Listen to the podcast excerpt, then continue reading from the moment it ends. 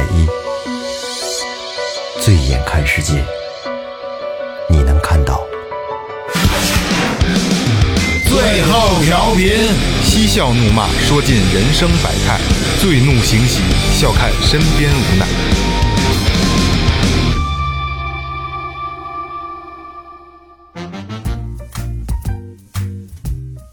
Hello，大家好，这里是最后调频，我是你们的老朋友孟健。哎，大家好，老岳，哎，雷子，哎，凯尔哥特别扭，接不上。卡一二哥说前面啊，微博搜索最后调频，微信搜索最后 FM，关注新浪微博公众号，公众号里有什么呢？岳哥告诉大家，嗯，公众号里有很多我们节目相关的一些照片啊、视频啊，还有一些生活状态。哎。嗯、比较重要的啊，还有可以打赏，捎带手的打。捎带手捎带手。对对对，一 一分不嫌少，这是一种一新的分不嫌少。哎，新的互动方式啊，互动方式。然后呢，不废话了啊，先介绍今天的嘉宾啊，李萌和思晴啊，嗯，大家好，哎，Hello，应该说是又又来了，又又来又又又来来又来又来了。这个这个老听众都知道他们两个人啊，我不做过多的介绍了。但是今天他们两个人来呢，是带了一个很奇特的故事，我觉得特别有意思。然后立马开机，咱们就把这个故事咱们那个录出节目来啊，现场抓的。哎，现场抓，现场抓，哎。真是特临时啊！李萌给我们做着咖啡呢，就给就给摁的摁的麦克风前面来了。是必须录。对，讲讲，哎，这个事儿是跟平行世界和这个这个这个这个鬼压床哎鬼压床和梦有有关的啊。李萌给大家讲讲。这个就是说从小吧，我就老听说身边的哥们儿什么的，就说有那种鬼压床的经历，哎，但是我从来都没有过。然后我就觉得可能是自己体质的原因，我觉得可能我这辈子都不会有了。一直也想试试。然后我 没想过，其实我其实我胆儿挺小的，但我确实没碰到过这种事儿。经历特别不好，那感觉。然后去年，去年我我忘了是什么时候，有一天夜里我睡觉没睡好，嗯，然后大概我早上起来五点我就醒了，上一厕所我就睡不着觉了，哎，翻来覆去，翻来覆去，我说干脆我就别睡了，我就下楼吃早餐，然后吃了个早餐呢，回来我就玩电脑去了，然后呢玩会儿电脑，玩会儿电脑，我说一会儿可能就睡了，再睡一回笼觉吧，嗯，我躺在床上迷迷瞪瞪的，哎，一般回笼觉就是睡的就比较迷瞪嘛。对。然后我就觉得吧，就感觉我那床震了一下。啊。当然我是睡在就是另外一个房间，就是呃思晴是还在另外一个房间睡觉，我是单独一个小房间，就在这儿睡了，我不去打扰他了。然后我就觉得床震了一下，然后我就以为是我们家小狗，嗯。然后那个，但是呢，我迷迷瞪瞪又又又觉得，哎，不对呀、狗没跟这屋，狗跟思我我女朋友思晴那屋在一块儿呢。而且我这屋是关着门的，我说那我这床怎么震了一下，我就有点奇怪。嗯，然后呢，我就说那我也没多想，就接着睡吧。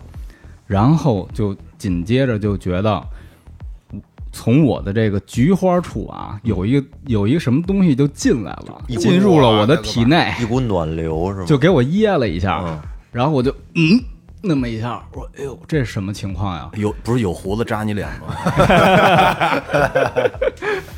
就是一种这种捏，就是噎你一下的这种感觉。然后，但是也没也没多想，我就睡觉了。然后呢，睡着睡着，就发现爱上这种感觉。歪楼了，歪楼了。然后那个迷迷瞪瞪的，可能就是半梦半醒之间，我就感觉嗯，可能醒了，那我就起来吧。起身儿，然后我说下床，嗯，然后突然一定神儿，发现我根本没动，我还在床上躺着呢。灵魂抽离对，，然后因为这种情况吧，就是搁之前可能那种半梦半醒、快醒的时候也有过，我也没往心里去。我就说那我就再起一回呗，我就又起来，又又又又要下床，然后一下又正门回来了，又发现自己没动，就是起不来。啊，一下就慌了，嘴里喊从来没着一二三起，从来没遇到过这种情况嘛起。不来。然后我就急了，我就使大劲，我说我使使大劲起，然后起起来，叭一下又回来，发现我又没动，然后就越来越慌，就一次一次的往上起，然后尝试一次了尝试了大概多？很，我觉得得有六七次吧。在半梦半醒的状态下，对其实和咱们就是很多听众都知道啊，回笼觉这个状态上，就半梦半醒最容易出状况。对而且还有中午，中午睡觉特别容易。对，因为它哦浅，睡眠太浅了。嗯，我这是第一回嘛，然后就一下我就慌了，然后那个可能大概从第五六次的时候，我就已经开始嚷了，我就我就喊思晴，我就大声，我就坐起来，就大声大声喊他，我说思晴思晴，然后啊一看，然后自己又没动，还搁那儿。你觉得你喊得出来吗？我我觉得我喊出来了，但是我一下就醒过神儿来，发现我还躺在床上，然后我是动不了，但我眼睛似乎是能看见，我就能看到我眼前那个景儿，然后就一直就是那样，我就是在那儿躺着，然后我就又想喊，然后发现哎又又不行，又没用，然后我就心里就默念阿弥陀佛，念然后。念好多遍，一直念念念念念，一会儿可能大概又过了可能呃四五遍吧，然后我最后一下终于坐起来了，起来赶紧我就下地，我就我就开门，然后思晴就醒了，在外屋呢，我赶紧就跟他把这事儿你知道，他说他最后起来的时候，我只想鼓掌，不知道为什么。然后那那天就是一下我就就我再联系到之前嘛，就被后入以及床震的那种感觉，还后入用的这个词儿啊。就是那种就因为正好我是攒着睡觉，啊侧躺攒着睡觉刚刚才李萌说的是，就是那种感觉，你是尝试过是吗？不是 就是说想象嘛，哦想象应该就是那种不是我跟你说，去检查的时候就是侧卧，我没检查过这个。在床上侧卧后入，医 生就是那样这。一个做过手术，对对对这有有有发言权。对我检查时候也是嘛。哎来，李萌继续。然后，然后这事儿就其实呃，对我的就是这种影响也挺大的，我确实挺害怕的。你之前是坚信就不信这东西，他从来没我信我绝对的信，因为你看我都有念阿弥陀佛这种觉悟嘛，嗯但是我没遇着过，嗯一回都没遇着过。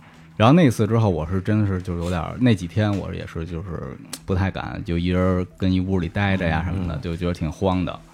然后这事儿过去挺长时间了，然后那个慢慢慢慢也就没再发生，我也就没没再想这事儿了。慢慢这个这个这个防备心就下降了啊。对我，我可能中间大概去想过，就是说这个为什么是是因为我们家变得不干净了，还是说我自己招着什么了？嗯然后，但是后来他就是都风平浪静了嘛，我也就没想这事儿对了。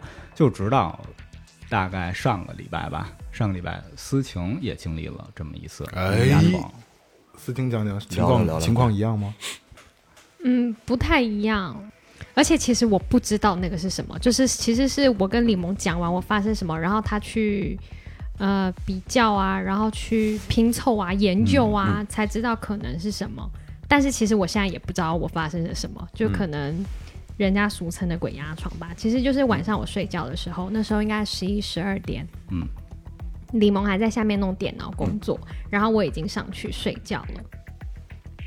然后应该是快睡着了，就有黑影，嗯，然后就忽然上升，然后我是侧睡的，然后我嗯，就是完全没有办法动，然后眼睛也是没有办法睁开，所以其实一切都很黑暗。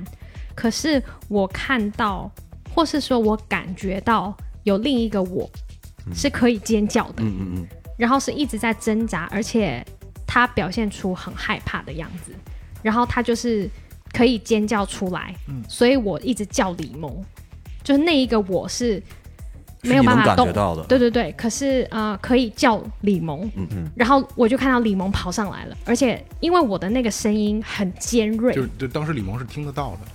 就是一会儿我再给你讲我的这个版本。OK 啊，OK，这是俩版本 OK 其实。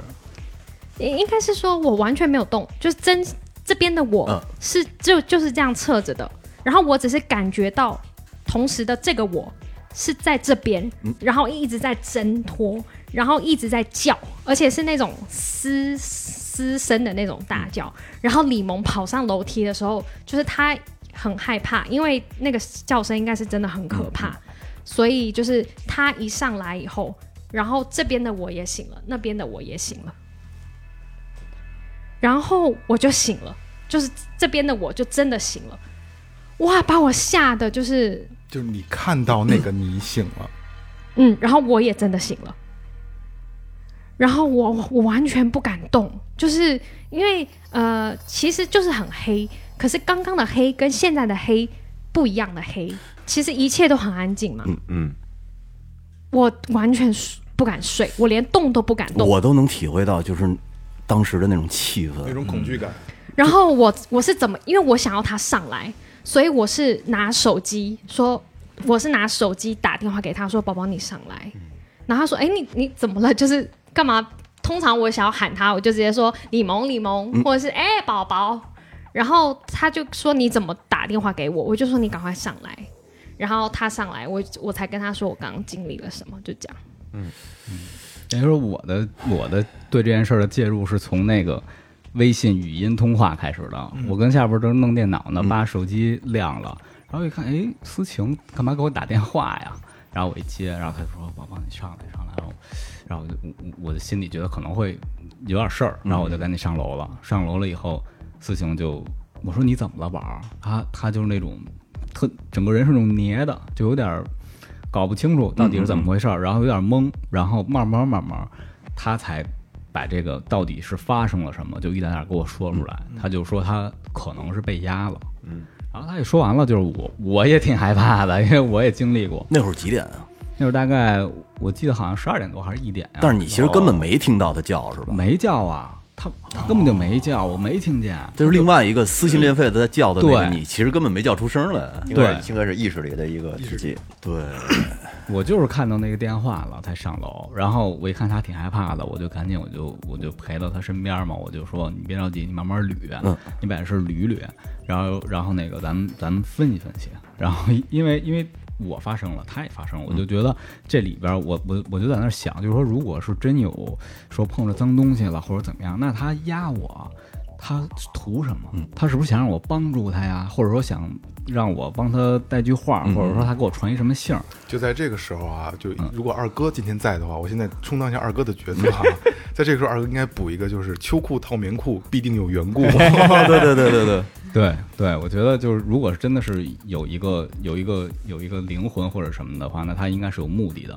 然后我就想帮思晴把这事儿分析出来，然后思晴就他就大概给我讲了一下，他就就是思晴给你嗯讲这个他发生的这个事儿的时候，你跟他说过你之前发生那个事儿吗？知道啊，他已经知道了。对我被压的当天，我出出了房间，我就跟他说了，嗯，然后等于说这回是他被压了，他慢慢给我讲，他就说他那个，呃，先开始是在床床上睡觉，然后后来呢是醒了，因为因为他睡觉旁边是搂着我们家小狗，小狗呢可能有点那个有点不安分啊，那个是因为就是没思晴没关窗户，外边小野猫进来了哦啊，然后小野猫进来了以后，那个狗就有点不安分了，然后这这个狗弄这动静就给思晴给弄醒了，然后呢，这个这个事儿是。是我也经历了，因为我是在我那屋待着，我说出来上一厕所，我发现哎，怎么俩小猫都进来了？然后小猫发现我醒了，小猫赶紧往那个外跑，然后从窗户就就跑出去了这儿进来的对，就从这窗户真好玩儿啊，就就跑走了。然后我就说，哎呦，这思晴没穿没关窗户呀，我就把窗户关上了。等于这个事儿应该就是导致狗不安分，然后把思晴给弄醒了。他醒了以后，他就跟我，然后他他说那个他醒了之后呢，迷迷瞪瞪就就要睡，这个时候就是感觉到你你是感觉到有那种黑影了，对吧？就有一个那种黑影朝他扑来，有那种感觉，然后就这个东西一来了以后，他就好像就进入了这个就整个世界，其实世界本来就是那个时候，因为晚上嘛就是黑的，可是一来就更黑了，就全黑。嗯。然后他这个黑劲儿一上来，然后思晴说他就能感觉到，就自己在床上躺着，好像进入了一种既主观又第三人称视角的那么一种情境里，他就感觉到自己在床上躺着正睡觉呢。然后呢，但是因为那黑影来了，给他的身体实际上造成了一些不适感，对吧？嗯，就是压床的那个感觉吗？就是其实因为我是这样子侧着睡，我完全没有办法动，就是嗯、呃眼睛也没有办法开，然后动都不能动。嗯，但就是就正常平常咱们压床的那个感觉，应嗯该是。你知道是这样，就是我记得我在我上高中的时候，那会儿玩的晚上玩的晚，然后第二天上学还早，所以有的时候呢，我就会找一个台阶儿，然后趴在那儿，趴在腿上睡觉。哦，我趴着趴着的时候，其实我就能感觉到，一会儿整个世界变黑了，然后我飘起来了。后来我分析，可能是大脑充血缺氧，啊缺你这就是那个那个劲儿。但是那那你知道那那劲儿一来的时候，是你说不出来，你心里嗡的一下，哎，又来了，有了，就是就是那种感觉。来了。但是这种感觉就是你长大之后就没有了，是吧？嗯，我长大之后还我不知道，我其实应该再试一下，我没怎么那么趴着睡过觉。别试这不是你想要，它不一定能来。但是以前我跟你说啊，真的是，就是你趴那睡一会儿，你就能感觉到马上要来了，特别明显。你就试试吧，你要要想试的话，就中午睡觉，中午午休，很容易。嗯，没有经历过，但我也不想经历。来，那这件事儿的后续呢？后续就是思晴，她这不是进入了一个这个既第一人称又第三人称的这种动弹不得的这种这种情境里吗？其实挺有画面感的对对，对对对。对吧？就是一种是自我的感受，一种是从上面看着对对对对对对他当时就是这么给我描述的，然后就说自己想挣嘛，然后怎么着都动不了，然后自己就开始嚷嚷，开始喊，嗯。但是他听不到自己的喊声，对吧？你也听不到，我也没听见。对，然后呢，然后他那个就喊喊喊，一直都没有声儿，但是突然他看见我上来了，他就觉得自己可能是喊出来了，嗯可能是我听见声儿，所以上来了。他说我上来了以后也是惊恐万分，就我也是那种非常害怕，因为。就是我肯定是听着这种撕心裂肺这种那这种喊声，大夜里的，我肯定也慌。对，说我上来了以后，他看，然后我就说怎么了，怎么了，宝宝？然后那个，然后思晴可能是这个时候突然就觉得自己好像能动了，嗯对吗？然后他就觉得，哎，自己一下能动会了。这时候就在那个梦，所谓梦境里的他能动了，解脱了。然后马上这个就是真的躺在床上，就是一直以来都没法动，也没有喊的这个事情也起来了。起来了啊。然后他给我拨了一个微信语音通话，哦，是这么一个事儿。当时我听完了，就是我也挺慌的，然后那个，然后我就是，那就是，那只能是好好说，看看分析分析呗。然后这里边让我就是特别就一下找到出口的是那种他的被鬼压床的这个这个世界里，竟然有一个另外一个我。对，这个好像是，反正我是没经历过，我也没没有太就是听别人被鬼压床的经历里头，然后对没有没听据说过，一般都是那种自己在床上特别无助的嗯那种，然后喊人也喊喊不出来那种，很少就会出现另外一个人。但是我老觉得他呃，这个呃，脑海中出现的另外一个你嗯，有可能是空想出来的。但是他他嗯他他他意识告诉自他了因为他意识告诉他意识是这么想的：我要大喊大叫，我大喊大叫的话，嗯他就会来救我。就你这个解释啊是可是没有问题，但是里面这个故事，还有包包括思晴讲他这个故事，他们两个穿插在一块儿是怎么回事呢？就是，呃，这个这个他自己和他意识中躺着的边上那个自己是有两个世界，我知道然后有两个李萌，嗯对吧？对对对是这个感觉的。哦，刚才我听懂那一刹那，我就一真的一身冷汗。岳哥听懂了吗？听懂了，嗯，可以理解为一个梦。对对，我解，如果要是说通俗一点理解的话，可以理解为其实就做了一个梦。但是他跟咱一般的梦的区别是在于，他这梦是跟他当时所处的环境是完全同步的。没错的一个清醒对清醒梦。对，等于说这两个点一是让一一下就让我觉得这有可能是一平行世界，哎，对，就是他经历了另外一个平行世界里的某种可能性。嗯嗯就是因为就是呃，就是接下来我的这些分析，首先是建立在一定的这种呃怎么说呀？体系调研对体系里啊，哎这个体系是什么？就是我一直坚信的，就是呃境随心转，嗯，就是所有的这些东西要发生什么，其实都是我们是跟我们的心、跟我们的意念是有关的。就我们我们想象是一个美好的世界，这个世界就会变得越来越美好。我们假如沉浸在一个恐惧或者仇恨里面，那你身身边周遭的这些这负负面的东西就都会来。嗯，所以当时我就只能是尽可能往好的地方想，然后然后我就想，就是这首先它有可能是一个平行的世界，然后呢，思晴那个黑影是什么？我就在想，那既然是没有没有这另外一个灵魂想要说求助啊，或者是呃去传递什么信息的话，那可能那个黑影就不是灵魂，也可能它是一种，就是我们在穿越。这种平行时空的过程里，要进入的一个就好像是一种虫洞啊，或者说时间隧道。那你既然进入这样隧道里，就是你肯定会特别有压迫感，因为你超超什么音速或超光速，我们看电影里那种感觉嘛，就肯定会让你不舒服，有压迫感，然后有那种有那种黑影，然后其实就是一种能量。它可能就是在你睡觉之前，然后你的这个灵魂跟肉体的这种衔接不是特别稳定的时候，恰巧有一股能量吧唧从背后踹你一脚，就给你踹到另外一个平行的世界里了。然后你就顶着这种，就像是宇航员升空的时候顶那种好几个十倍的那种 G 值似的那种不适感，你就进入到了另外一个世界。然后思晴呢，他是完整的经历了那么一次，那么一个就是平行世界的一个片段。嗯，她亲历了他喊叫，然后呢，我上楼，然后我惊恐，然后那个他醒来，然后我就回想到我上一次被压床的这个经历，我我就我就觉得，就是其实我本身也是可以经历一个平一段一个平行世界的片段的，但是我自己过于抗拒，嗯哦，就因为我发现自己哎起来了，然后一然后然后一发现我靠，我还在床上躺着，我就一下就慌了，我特别特别抗拒，所以我就一次一次的用，就是想把自己拉回来。所以我刚要入那边的戏，我蹦极又回来了，明白刚要入那个戏，明白蹦讲得通，叽又回来了讲得通，讲得通。然后那对，所以那天就大概是我就帮思晴把这个事儿以及他的事儿和我的事儿结合在一起，就得到了这么一种可能性。那你们家还挺神奇的，然后我我我紧接着，我记着我第二天就赶紧上网搜，我就搜那个鬼压床平行世界，就还真的在百度贴吧上有人有人有也说同样的经历对，有人有同样的这种感受，他们也就是也说这是一种就是可能性啊。其实平行世界这个事儿吧，我是认可它的存在，嗯啊我真的认可。而且很多电影里边也也说过，但只不过是这些东西呢，没办法用现在的科学去解释，对吧？对，就是在我的理解呢，就是比如说四维空间或者更高维度的空间，可能所刚才咱们聊的这些这些东西，所谓的这些平行世界，我觉得就是每一秒每一帧都在有叠加。我们可能都会，可能在离我不到一米的地方就是嗯。另一个世界，嗯那只不过是我们没有在没有在一个媒介里对对对。存在而已。对。可能在某一种情况下，我们刚才就像就像刚才他们这个故事一样，嗯。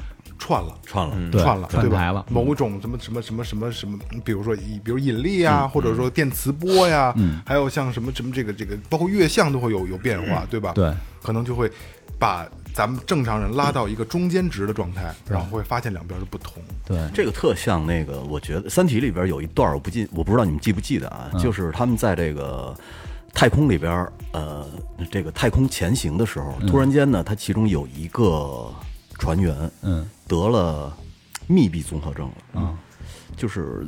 他就觉得在这么浩瀚的宇宙里边，怎么可能你会有密闭综合症呢？那不太现实后来他才知道，嗯，他是碰到了四维空间的碎片儿。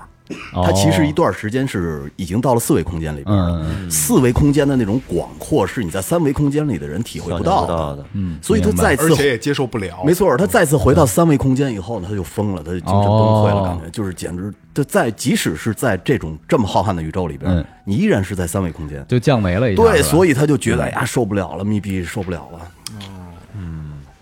像李萌，你在你你去看这些资料的时候，你会还别人有这种类似的故事吗？你看到的？呃，我就我具体的忘了啊，嗯就是，但是我感觉就是，其实他的那个理论可能跟我刚才想要说的那个差不多。哦，嗯都是这种看到自己了，或者是看到别人了。对，然后以及他好像还拿出了一些就是那个例子，就是说那个做实验什么的，就是说平行世界穿越还是出体啊，就是什么，比如说那个箱子里放一扑克牌，然后你躺跟床上躺着，一会儿你出体了回来，你告诉我那那扑克牌里头是是哪张什么的，他好像举了几个那种例子，但我具体的忘了。嗯，下次可以试试啊，在被压的时候别抗拒，对对对，是吧？对你就享受一下这种感觉。对，万一回不来了呢？怎么可能啊？如果说真的是到达了另一个嗯世界，我觉得他他他不是跟睡眠没有关系了。但其实其实也其实也，我觉得就是也也这又回到悖论上那个问题上了，悖论问题上了。对，其实我们现在也是被困在一个地儿嘛，就我们也是出不去对，被困在这个世界里。你可以想象，就是说这个我们的意识啊、嗯灵魂是困在我们现在的身体里的，对对对是吧？为什么你这个这个身体，你你是你呢？是吧？为什么就是说你现在你看到的镜子里面就是你自己？嗯，如果要是说，当你这个意识一旦它是不是可以离开你的这个肉体？嗯，可能我觉得这个鬼压床有可能就是属于他试着想挣脱你的肉体，但是出不来。其实不应该用一种挣扎过程在你的肉体里，我支配，我觉得你就是你的意识，你的肉体仅仅是被它支配而已，你肉体什么都不是。对，嗯，是一个载具。对对就相当是是一个道具嘛。就像雷哥最早举的那个例子，就是外星人的角度看地球人是什么？你给大家讲。特别逗。他说那个，呃，外星以外星人的视角看地球上的汽车，嗯他觉得你人就是一块燃料。你人放到汽车里以后呢，汽车就走了；哦你人出来以后，汽车就停了。这就是他们的理解，嗯，人就是一电池。对很有意思。嗯，嗨，我觉得维度不一样，角度不一样，然后看待这个事物的感觉也不一样。对，反正当时那天就是通过这么一种解释，我自己是彻底不害怕了。因因为是这样，就是我觉得好多解释不了的东西，我嗯，对于我个人来说啊，我就不信他。嗯我就是坚信是这个人出了问题。这是因为你没有办法。对我，我不想去信，我就想，哎，可能是这段时间我这个精神状态不好，我太累了，然后我出现了幻觉，我缺氧了，我休克了之类。反正这种事儿肯定是在，就是比如说季节交替，嗯，或者说是身体状况不太好的时候会有这种情况，嗯嗯。哎，咱们这个现场听众啊，把麦克风接过来了啊。他说他看了一个东西，可以解释这个现象啊。咱们让他自己介绍一下自己。嗨，大家好，我是来自未来的声音。这这段如果会给你剪掉的。没有没有，开玩笑，开玩笑，来来，好，我是克里斯汀。哎，对，因为刚刚李萌那个故事让我，因为我就是在上个星期看了一个清华大学教授的演讲，哎，他在未来世界大会的一个分享。嗯，就我不知道你们有没有了解那个未来世界大会，就是全全球每年它会有一个未来世界大会，比如说这种什么人的长生不老的科技。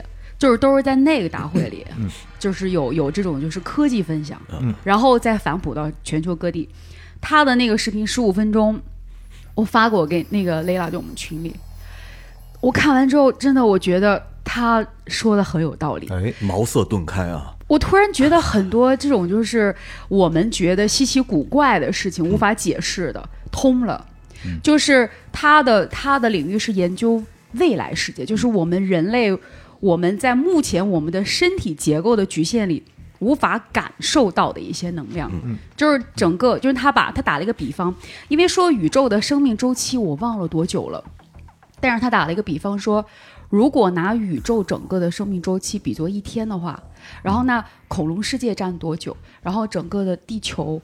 呃，占多久？那人类在这个宇宙当中，其实它的停留时间就是一秒钟。一一秒都到不了。你从宇宙大爆炸到今天，应该是一百三十八亿。对我们其实就也就是一秒钟，在一天当中一秒钟的时间一，闪而过。对，也就是说，其实这个宇宙中有很多很多能量，嗯是我们就是人类这个目前的躯体，我们目前只能靠眼睛的视觉触觉和耳机、耳朵的听觉，还有手的触觉去感受。可是有很多动物，比如说鱼和一些鸟。它们是通过一些其他的。这些声波。呃，对，它有很多不同的形态去感受宇宙当中不同的能量。然后呢，就是因为他他现场就会说，现在整个世界大会的时候，现在其实在我说话的过程中，就有很多能量，其实你们是接收不到，感受感受不到的，对，是人类感受不到的。就像猫和狗的听力的这个范围也跟咱们人不一样嘛。对，所以其实就像就有点像是说，我们就我很喜欢看海洋世界或者是蓝色星球，那很多海洋生物，他们其实感受到的世界。和我我下海去潜水的时候，其实我我是看不清也感受不到的。首当其冲可，他们可以特别可怜的就是海豚。对它的声纳系统多发达呀！，然后对他其实，在表演的时候，他特别痛苦。是对，而他的情绪比我们，他的智商跟情绪都比我们要比比人类是要高很多倍，只不过他不会我们的语言，对应该说我们不懂他们的语言吧？分站在什么角对分站在什么角度来说所以你知道，就是你这个东西，你看多了以后，你再看动物园，你完全感受不到它是一个很有意思的地儿，你会觉得那是一个监狱。本来就是啊，本来就是。对对，所以我觉得这个其实是能解释很多我们现在就是我们的正常的系人体系统下解释不了的一些能量。哎，没错没错，对我可以分享这个视频给大家。我看完之后，我突然觉得，这因为他其实他的观点是，这个是我们未来要研究的，就是科技研究的方向。那 AI 等等一切的科技应该去探索的是已经有的，可是我们无法去感知的。我觉得这太酷了。对，嗯，其实这个方面咱们一直没没去往那个角度去想啊，一直没往那个角度想。然后那天呢，我就这么着分析了一通以后哎，我就彻底不害怕了。我觉得思晴呢，可能还是有点害怕，因为他还是他攥我胳膊攥得特别紧。然后他可能慢慢觉得我在他身边，他就能好一点。然后呢，我这边我就继续就顺着我那个思绪，我就继续琢磨。然后我就感感受到，就是说，我就想平行世界这个事儿，以及我一直以来相信的境随心转这件事儿，我觉得很有可能就是我们时时刻刻都在跨越平行世界。嗯，就是说？就是说，呃。你可以理解成有非常非常非常多的平行世界，就像我说的那个概概念似的，叠它它是叠加在一块儿的。对，它是它可能就像面粉撒在桌子上一样，它一个面粉的粒儿是一平行世界啊，这啪叽铺在桌上，这是一张地图，所有的可能性，合理的、不合理的，你觉得特别奇怪，它可能都在这儿。然后这个就是你可能作为一个灵魂，然后那个你一直都在经历的，就这种可能性，可能你都你都有经历。然后呢，但是可能。呃，你自己感知到的你的这个所谓的自我，其实可能是你整体的这个灵魂的一个什么，呃，多少核、多少个内核中间的一个线程，嗯，然后呢，在这么多平行世界、这么多可能性、这么多的这个这个呃情况组成的这么一个地图里面，我们每个人感受到自己的一生，我们是以时间。为线索，这样去把很多可能性串联的。那你这是一条路径，这个路径就是你在众多无限种可能里趟出来的，这就以时间为为线索趟出来一个路径。目前以本我来说，时间是唯一路线。对对对，就是那么在你走过的、你亲历的这个路径之外，就是可以说是有无数无数无数无数多你可能没有经历过的。然后这些路径有可能会是在你的梦里。你可能有时候梦，我们会梦到一些有的没的，然后特别不靠谱的，特别没可能的。然后有些梦，你又觉得跟你的生活是有联系的，因为就是那些平行世界里太多了，它可能有的就是特别的虎逼，然后有的就是你 你能觉得是有有有道理的，然后你这么着串。那么我们可能做梦的时候，就就会串到，就偶尔就像是这个这个。调频嘛，调到一个那种雪花，有点雪花，但有点那种信息的那种频道啊，可能亲历那么一种可能性。然后有的时候像鬼压床，那就是一个外力，一种能量突然来了，哐叽踹你一脚，就给你往你就偏偏鬼了。你那可不是踹一脚，是。你那是你那他老逃避，顶的可有点厉害。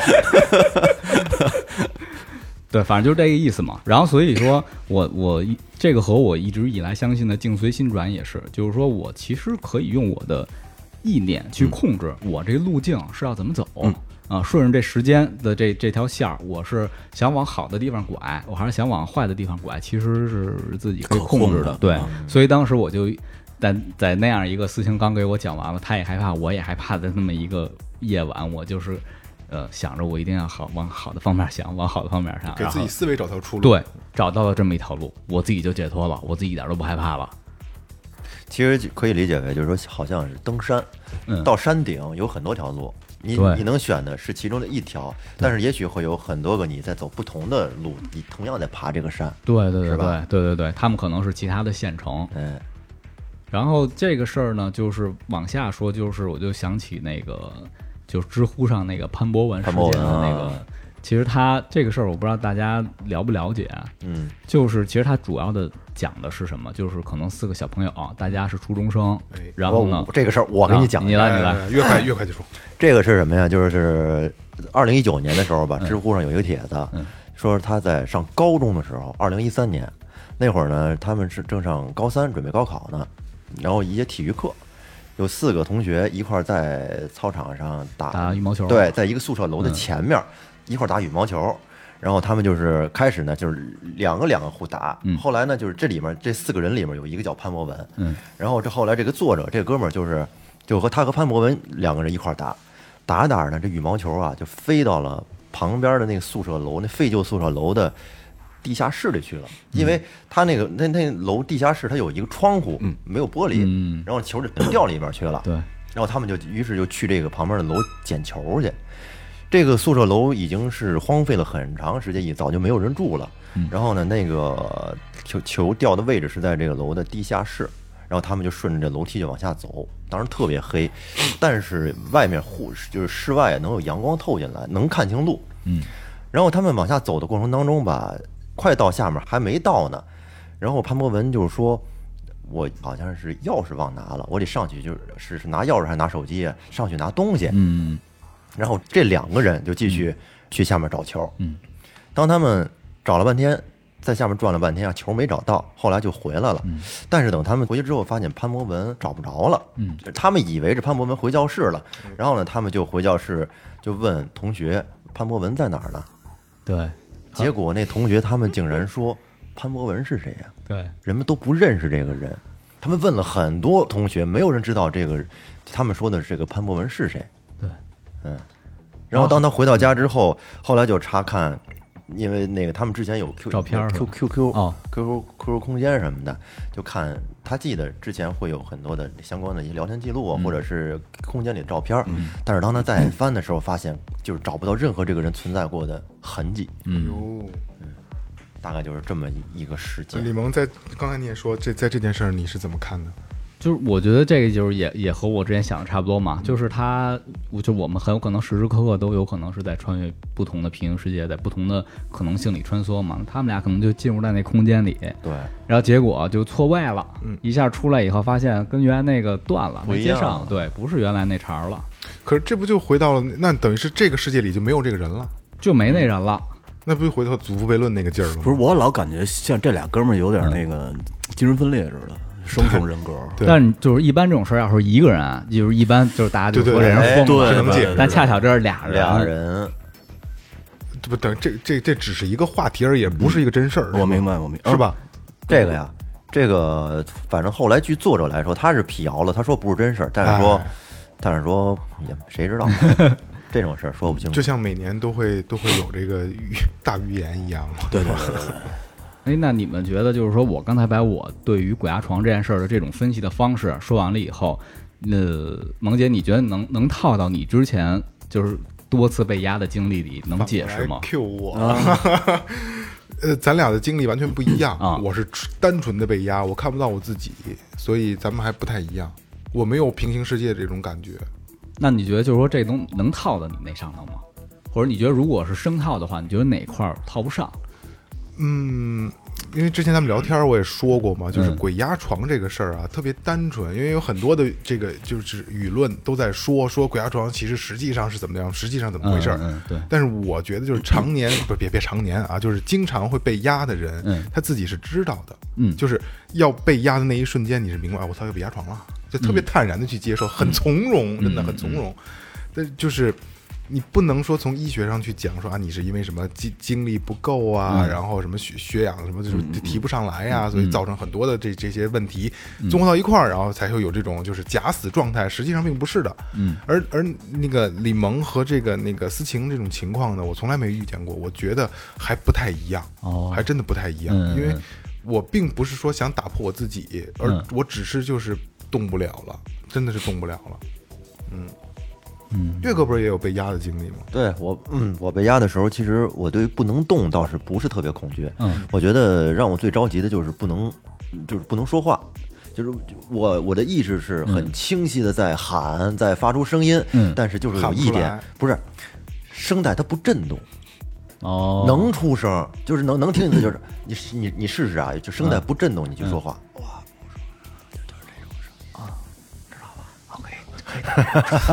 可以到这种程度是吧？对对对，就是能能听见自己去说话，但是声带不震动，其他人听不见。我觉得这个是让我特气急的。哦那就那你你们两个都是就是说计时的就可以分辨出自己对自己的身体失去了控制能力。对对，而且最最重要的是，身边的你的周围的环境，你都感知的一清二楚。别人说话聊天儿，哦你都知道，哦嗯，但就是动不了了。就是常规鬼压床跟你们俩这鬼压床还不太一样哦还真的不太一样。雷哥是从来没有这种经历，没有，你也别别别别盼着有，感觉不是特好，第一次你会特别害怕。嗯，其实要是说周围没有什么特别的事儿啊，也顶多就是动不了，也倒也没没什么害怕。但是就是说，你 像我那次啊，在那是在那个北京人民广播电台二十几层啊，那有录音录音棚须得把这，个说出来，多他妈烦不是！他他是他那那个录音棚你，这样那点事儿怎么不说呢？那个那个录音棚它特特别老旧，嗯那是一个九十年代的一个录音棚了，嗯特大。然后晚上都两两点多了，那录音录特晚，就是累了嘛，嗯就拼了几个凳子，我嗯躺在这哦儿眯一会儿，嗯就是没过多长时间吧，迷迷瞪瞪的，我就感觉到动不了了。同时呢，我我还有两个哥们儿正在在楼道那儿抽烟聊天说话，我听得一清二楚。嗯，但是同时我还听见，就在我周围凳子旁边啊，有一个女人在走，穿着高跟鞋，哦，特别慢的在我这边嘎噔嘎噔嘎噔的，就是这么走。嗯在屋外，在屋里啊，屋里就就在我身，就就这么就这么远的距离，就在我周围，就这这这么一圈来回走。哦哎呦，听得我的汗毛都立了。但是对，但是他没有做出什么太过分的举动来。嗯嗯，也也比如说哪种过分像的 比如说像李萌那种 入侵什么的，那倒没有，就是来回只是单纯的在散步。嗯，嗯，过这儿过了一段时间，自己挣扎挣扎，算是起来了，然后那个声音也就消失了，声音就没了。哦，嗯，那你你们当时查过，就是你从科学上讲为什么会鬼压床的这个现象吗？科学解释，这解释不了。对。鬼神都解释，都说是一种假死状态，但是但是你那 那我反过来说啊，我那有一段时间经常被压，后来我爸给我弄了一根桃木棍，让我放在床边，就再也没出现过，再也没出现过，直至今日。他们说，因为特早以前，我记得我那会儿看过一个关于睡眠的这个纪录片儿，嗯，他说其实鬼压床一般都是出现在浅睡眠中叫 REM REM R A M 那个阶段，那个阶段呢，身体可能会分泌一种就是让你睡眠很安稳的一种激素，就是让你就不能起来，就是褪黑素那类的，对，就因为让你他想让你深睡眠嘛，他不不想让你起来。可是呢，你在睡眠的末端的时候呢，你大脑又是清醒的，你又想起来，就是你特别是像这种呃睡一个回笼觉的这个状态，所以你大脑想把你叫起来。对这俩撞这俩对，状但是你身体的那个你在 REM 那个阶段的时候，它分泌的那种激素，它就不让你起来，不让你身体乱动，所以才会出现鬼压床。就是假死状态。其实其实科学是解释得通的，嗯其实解释，因为我就是觉得，如果要是这么大概率的这个鬼压床的现象，如果要都是按鬼神乱去鬼鬼神论去说这个东西的话，也是讲不通。你想，咱们桌上就是这几个人，恨不得百分之九十的人全被压过。嗯。哎，最后我给你们说个真事儿吧，哎，这个刚才咱说的也是真事儿啊，对对，你什么意思？什？么意思呀？我身边的真事儿，我知道吗？这个是一个应该算是一老大哥，嗯，他呢是在一直在国外生活，嗯，他这个从小身体不是太好，然后呢就是年轻时候出国了，到国外吧，平时正常上上下班的一切都挺好的，但是呢突然有一天去医院检查，检查出问题来了，嗯，白血病，嗯，得白血病了。然后后来就是那就治呗，然后就化疗吃药，反正这过程很痛苦。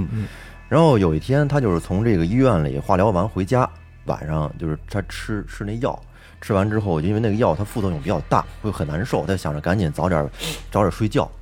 反正平时因为平时睡眠质量不太好，对，然后吃完药之后，他就想着赶紧睡，赶紧睡。那会儿大概是晚上十二点多，然后没过多长时间，他就觉得自己就进入了一种被压的状态了，就是那种身体动不了了，好像只有眼睛能动。嗯，他就下意识的一睁眼，他一看那个床脚的那个位置，嗯，站着一个穿黑衣服的男的。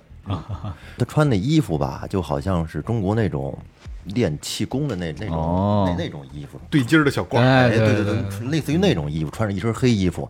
然后呢，具体这面部表情，他跟我说的还挺清楚的，说就是看起来就特别慈祥，一看就感觉身体特别温暖。哦然后那个老头儿吧，没张嘴，但是呢，他能知道那老头儿在跟他说话，哦是一种就好像类似于意识上的交流吧。嗯那老头儿就在跟他说：“你跟我走吧。